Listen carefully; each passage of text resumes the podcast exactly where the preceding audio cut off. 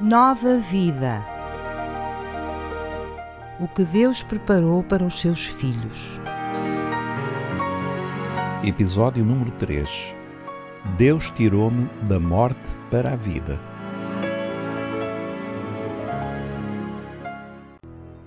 No nosso último encontro, falamos de uma bênção maravilhosa que Deus nos dá através da nossa fé em Cristo. Deus fez-nos seus filhos.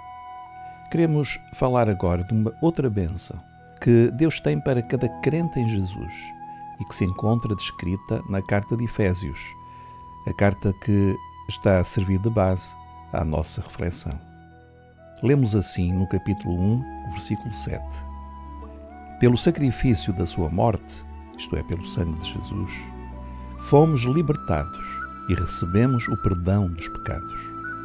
E agora no capítulo 2, versículo 5 Estando nós mortos por causa dos nossos delitos, Ele deu-nos a vida juntamente com Cristo. De que bênção está o apóstolo a falar? É o que vamos procurar entender a seguir. Sabemos que o pecado é a única coisa que nos separa de Deus. Entre a humanidade e Deus há um abismo intransponível e a consequência dessa separação é a morte. Mas o texto lido diz-nos que, através de um sacrifício, a morte de Jesus, recebemos o perdão dos pecados. O sangue de Jesus foi o preço pago. Agora as nossas dívidas estão saldadas. Agora podemos ter um relacionamento com Deus, um relacionamento, como já vimos, de pai para filho. A tragédia da religião humana é que ignora o sacrifício de Jesus, ignora o sangue derramado no Calvário. O religioso, em vez de confiar e descansar no poder da cruz, procura salvar-se a si mesmo. Mas religião alguma pode dar ao pecador perdão e reconciliação com Deus. Religião alguma pode ressuscitar um morto, mas Jesus tem esse poder. Por isso está escrito na primeira carta de João 5,12. Quem tem o Filho tem a vida. Quem não tem o Filho de Deus não tem a vida.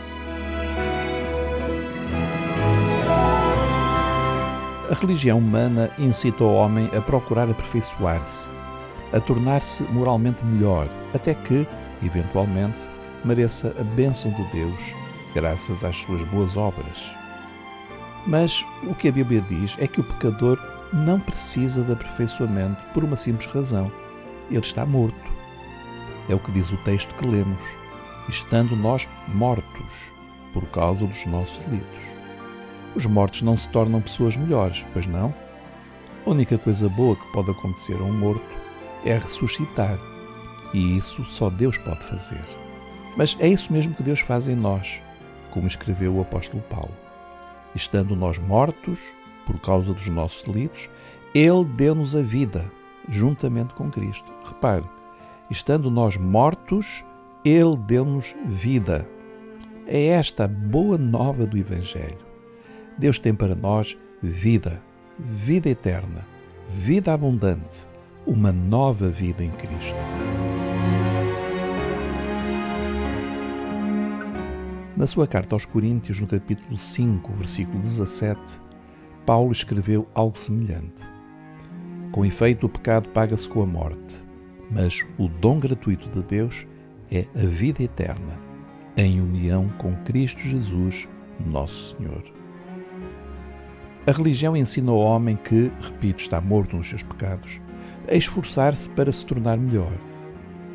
O Evangelho convida esse mesmo homem a crer em Jesus e receber de graça a vida que só Ele pode dar. Entre religião e Evangelho, que diferença, não é verdade? No próximo episódio, continuaremos a falar deste extraordinário milagre da vida que encontramos em Cristo. Fique com Deus na paz do Senhor Jesus Cristo. Acabou de escutar Nova Vida, uma produção da Rádio Evangélica Maranata.